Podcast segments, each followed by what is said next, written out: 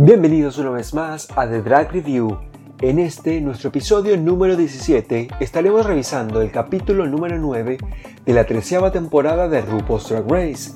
Antes de comenzar, quería recordarles que pueden seguirnos en arroba Drag Review en Twitter, donde se podrán enterar de muchas más cosas sobre sus programas de dragas favoritos. Y si quieren formar parte de la comunidad de fans de Drag Race en español más grande de Reddit, pueden unirse a nuestro sub Drag Race y a partir de ahora pueden suscribirse a nuestro nuevo canal de YouTube de Drag Review, donde estaremos compartiendo estas revisiones en formato de video para que lo puedan disfrutar aún más. Racers, start your engines and may the best drag queen. Comenzamos este nuevo episodio con las reinas regresando a la sala de trabajo luego de no haber habido eliminación. A ninguna, a ninguna de las chicas nos las eliminaron en el bottom 2 de la semana pasada. La conversación en la sala de trabajo se concentra en Candy, obviamente, por cómo sintió ella cuando Rula llamó de vuelta para que no se fuera de la competencia. Cuando Rula dijo, Candy, Candy, come back please. I want to see you more in the competition. Anyway, lo cierto es que la conversación se, torna sobre, sobre lo que le pasó a Candy y sobre cómo sintió Candy cuando Rue la llamó de vuelta a la competencia. Luego de esto, obviamente felicitan a Rose por haber ganado finalmente su primer maxi reto esta temporada. Al día siguiente, las reinas regresan a la sala de trabajo y llega nuevamente la tía RuPaula a anunciarles que el nuevo mini challenge, el mini challenge de este episodio, iba a consistir en un mini challenge que extrañamente se parecía mucho al mini challenge que vimos en el episodio pasado de Drag Race UK. Un mini challenge donde las reinas deberían audicionar para una banda que se llama, que RuPaul le dijo que se llama The Panty House, haciendo obviamente quick drag, todas deben audicionar delante de RuPaul con una canción de RuPaul que ahora de verdad no recuerdo el nombre, pero supongo que es una canción, una canción de RuPaul de estos últimos discos que han sacado. Como siempre, las mejores reinas son las que se roban el show, en este caso, en estos mini retos. En este caso creo que fueron eh, Tina, Denali y Gottmik. Me parecieron que fueron las mejores reinas, las que participaron y que hicieron una mejor presentación en el mini reto y las que más risa dieron. En, en líneas generales, estas fueron las que se robaron el show. Ru anunció que la ganadora de este mini reto iba a ser eh, Tina Burner. Y Tina Burner se iba a ganar 2.500 dólares en, no sé, un Punchy House, creo que era el, premio que les dio. Después, la abuela RuPaul les anunció que para este episodio tenían que participar en lo que es el reto más esperado de la temporada de Drag Race, Snatch Game, para el cual deberían elegir a una persona famosa, personificarla y, lo más importante, hacer reír a la señora RuPaul. Como ustedes ya saben, la, mecánica del Snatch Game es una especie de panel donde RuPaul le lanza ciertas preguntas que tienen que llenar los blancos de cada pregunta y ellas deben contestar de manera cómica para que todos nos riamos. Las reinas se preguntan unas a otras a quiénes van a personificar. Y la verdad que, es que me surgen muchas dudas con los personajes que han, que han elegido esta noche las reinas para, para personificar en este reto de Snatch Game. Muchos personajes son poco conocidos o me parecen a mí que son poco chistosos. Creo que algunas tienen buenas elecciones y quizás tengan buenas personificaciones, pero los personajes que eligieron la mayoría me parece que eran choices. Porque no, no veo la, el chiste, ni veo, ni veo mucho las, los, los catchphrases que puedan tener estos personajes, que quizás son las cosas que más nos hacen reír en, en este tipo de retos. Luego de esto vuelve RuPaul a la sala de trabajo a su acostumbrado walkthrough y las reinas le muestran sus opciones para presentar en el Snatch Game. Y para mí, estas son las reinas que tienen los personajes más débiles para el Snatch Game, que tienen las digamos, las elecciones más débiles de personajes para presentar en el reto.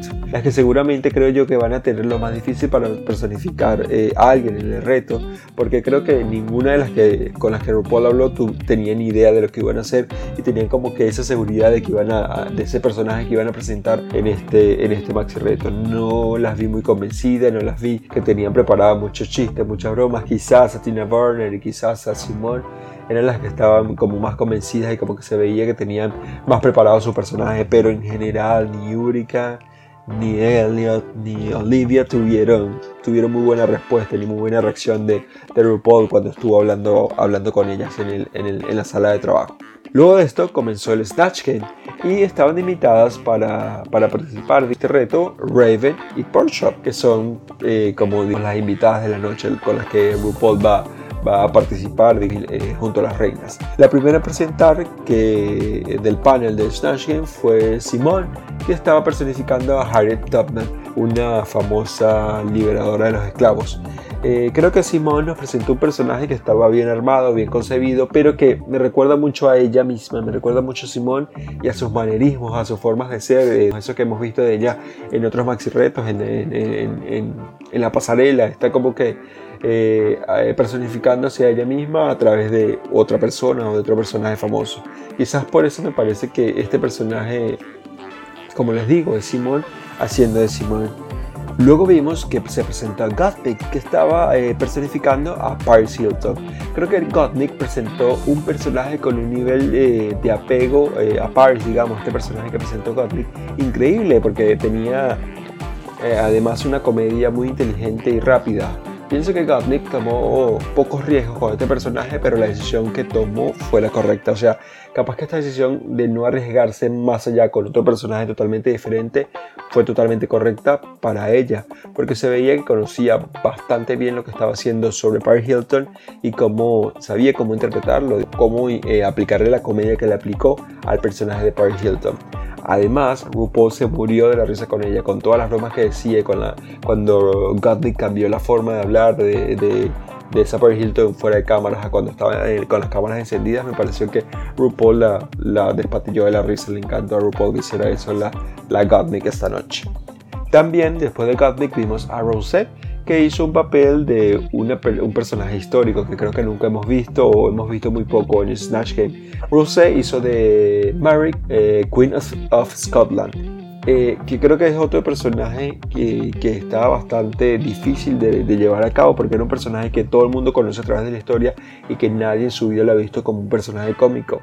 Creo que Rose tomó la decisión correcta para mí esta noche con su personaje que aunque, como les dije, es un personaje histórico, le supo imprimir esa vena cómica que tiene Rosé, esa vena de actuación y de comedia, capaz que de un poco de improvisación que tiene Rosé y creo que le salió muy bien. Eh, además pudo, pudo hacer uso de su propio acento y de apropiarse, digamos, de su acento para personificar eh, eh, este, este carácter, este personaje que era María, la reina de Escocia. Luego de esto vimos a Tina Burner que hizo de Richard Simmons. Y aunque tuvo algunos momentos de comedia, creo que no supo ser rápida con la comedia, no supo ser rápida con ella para jugar el juego con RuPaul, digamos, y con el resto de las reinas, por lo que algunas veces cansaba. Cansaba un poco lo que estaba haciendo Tina Burner y se veía como que desesperada, tratando de causar risa en, el resto de la gente. Su personaje se veía como un poco súper inmamable, creo yo. No era como un personaje que fuera cómico, que fuera una persona que exudara comedia, que, o que fuera cómico naturalmente, digamos, como, algo, como, como pasa con algún, algún otro personaje o con algún otro famoso. Creo que en este caso Tina Burner no fue un personaje que, que diera mucha risa para ella. Otra vez vemos como Tina Burner, una reina conocida obviamente por su comedia en todos lados, o por lo menos en New York, no supo dar ni el clavo con el personaje que tenía que, emular, que personificar en el, en reto para poder llegar a ganarse este maxi reto. Luego de Tina Burner vimos a Kanye Muse que estaba personificando a Patrick Starr. Creo que este personaje me recordó mucho a, mm, a Kanye Muse, me recordó a ella, sentí que era ella haciendo de ella misma, con un turbante en la cabeza.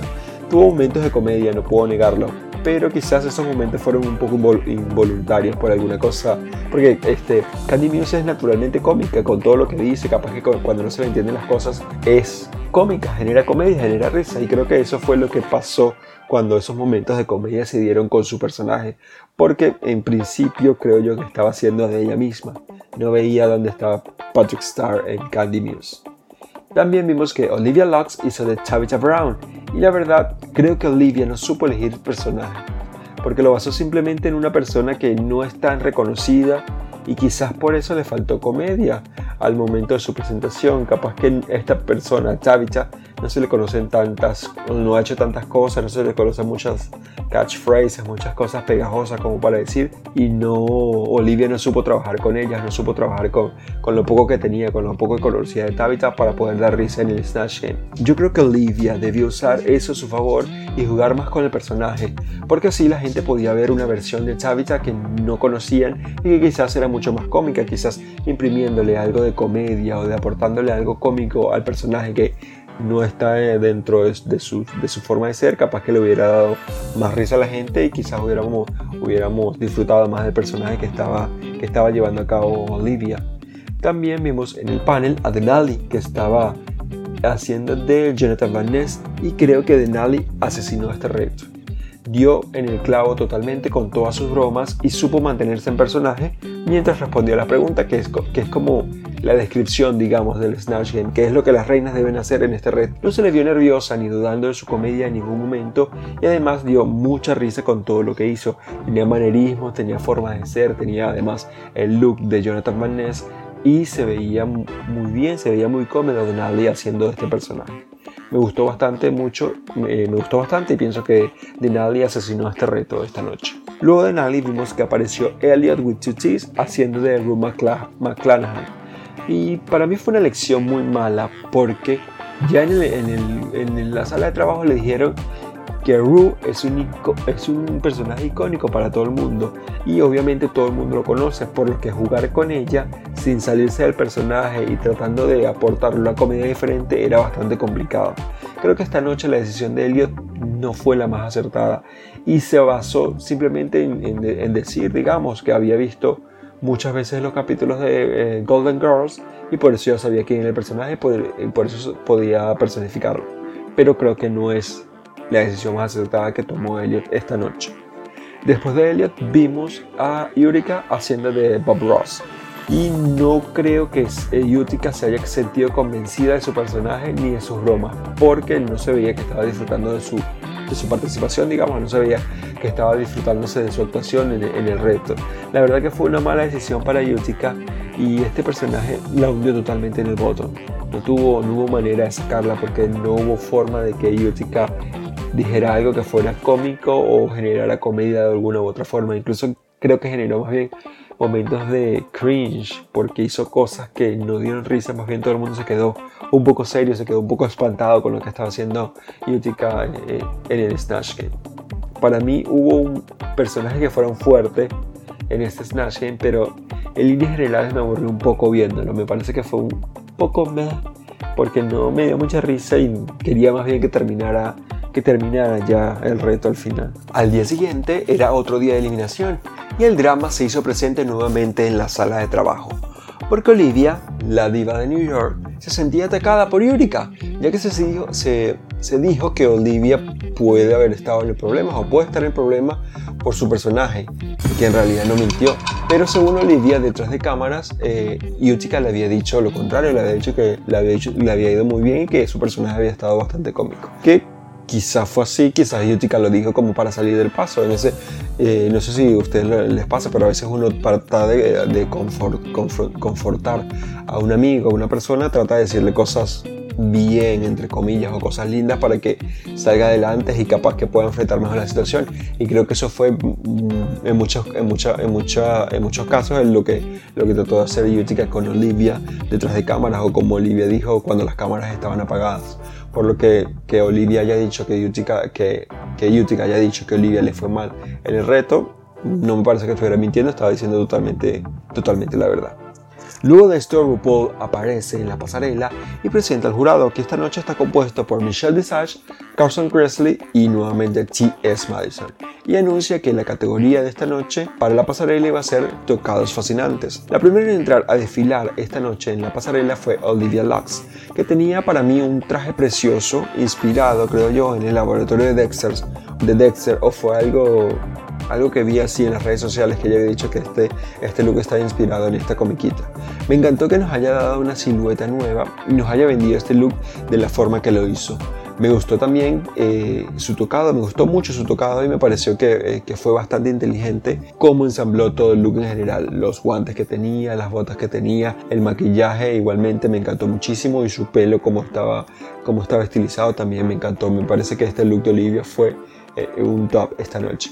Luego de Olivia vimos que entró Rosé, vestida totalmente de fucsia, se veía muy linda pienso yo que el vestido también estaba muy lindo, así como el tocado que tenía, como esa rosa gigante que tenía de tocado. Creo que pudo habernos dado una silueta nueva sin tantos ruffles, sin tanto ese faralado que tenía.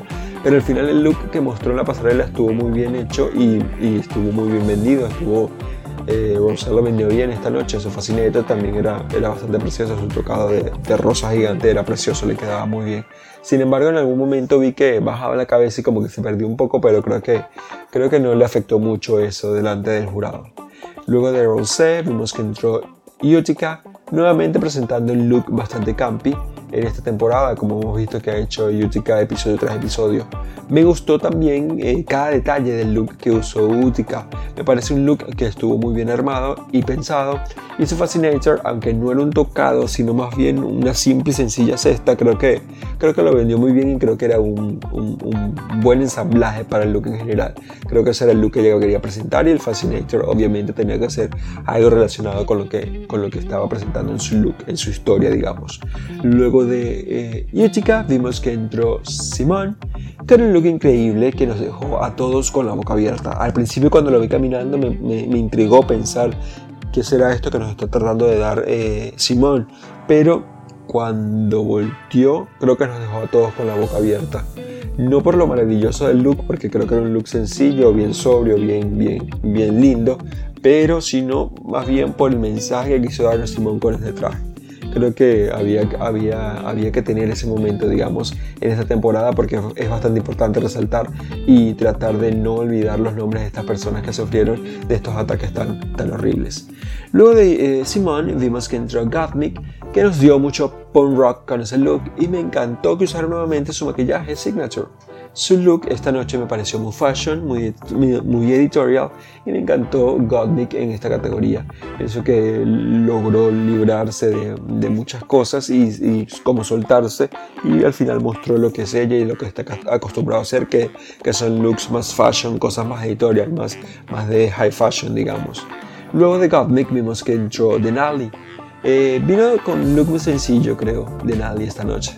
Para mi gusto este look fue bastante sencillo porque es algo que, que, parecía más bien un disfraz y creo que uno de los jueces, si no fue Michelle o, o Carson, se lo destacó. Le aplaudo el uso de patines, ya sabemos que nadie sabe patinar y los usa bien, y, pero le aplaudo esto como, como una especie de props para, para el look y creo que su tocado era muy lindo, me encanta me encanta ver a las reinas disfrutando de la pasarela y pienso que Denali esta noche fue una de ellas. Fue una de las reinas que disfrutó la pasarela y disfrutó de su look. Luego de Denali vimos a Elliot Gutierrez que nos dio este traje que me pareció de tan mal gusto. Un traje que no tenía sentido ni razón de ser. Creo que fue un traje tan básico que no le vi la gracia. E incluso su tocado pienso que no estuvo tan bueno. Eran unas plumas eh, de medio lado. No, no me pareció tan bueno el look de Elliot esta noche. No me gustó además su maquillaje. Creo que nos tenía acostumbrados, nos tiene acostumbrados Elliot a ver maquillajes lindos, a ver maquillajes bien hechos, porque me parece que es una buena maquillista, me parece que es una buena maquilladora. Y esta noche su maquillaje fue muy choices. No, no me gustó mucho, creo que le faltaba un poco lucirse con el maquillaje, capaz que para dar, generar impacto con el look, pero no lo hizo Elliot esta noche. Luego de Elliot vimos a Tina Burner que nos dio este look que me pareció horrendo. Todo le quedaba grande, se veía que no era su talla, su talla, el traje que tenía, el color además era muy oscuro, no sé.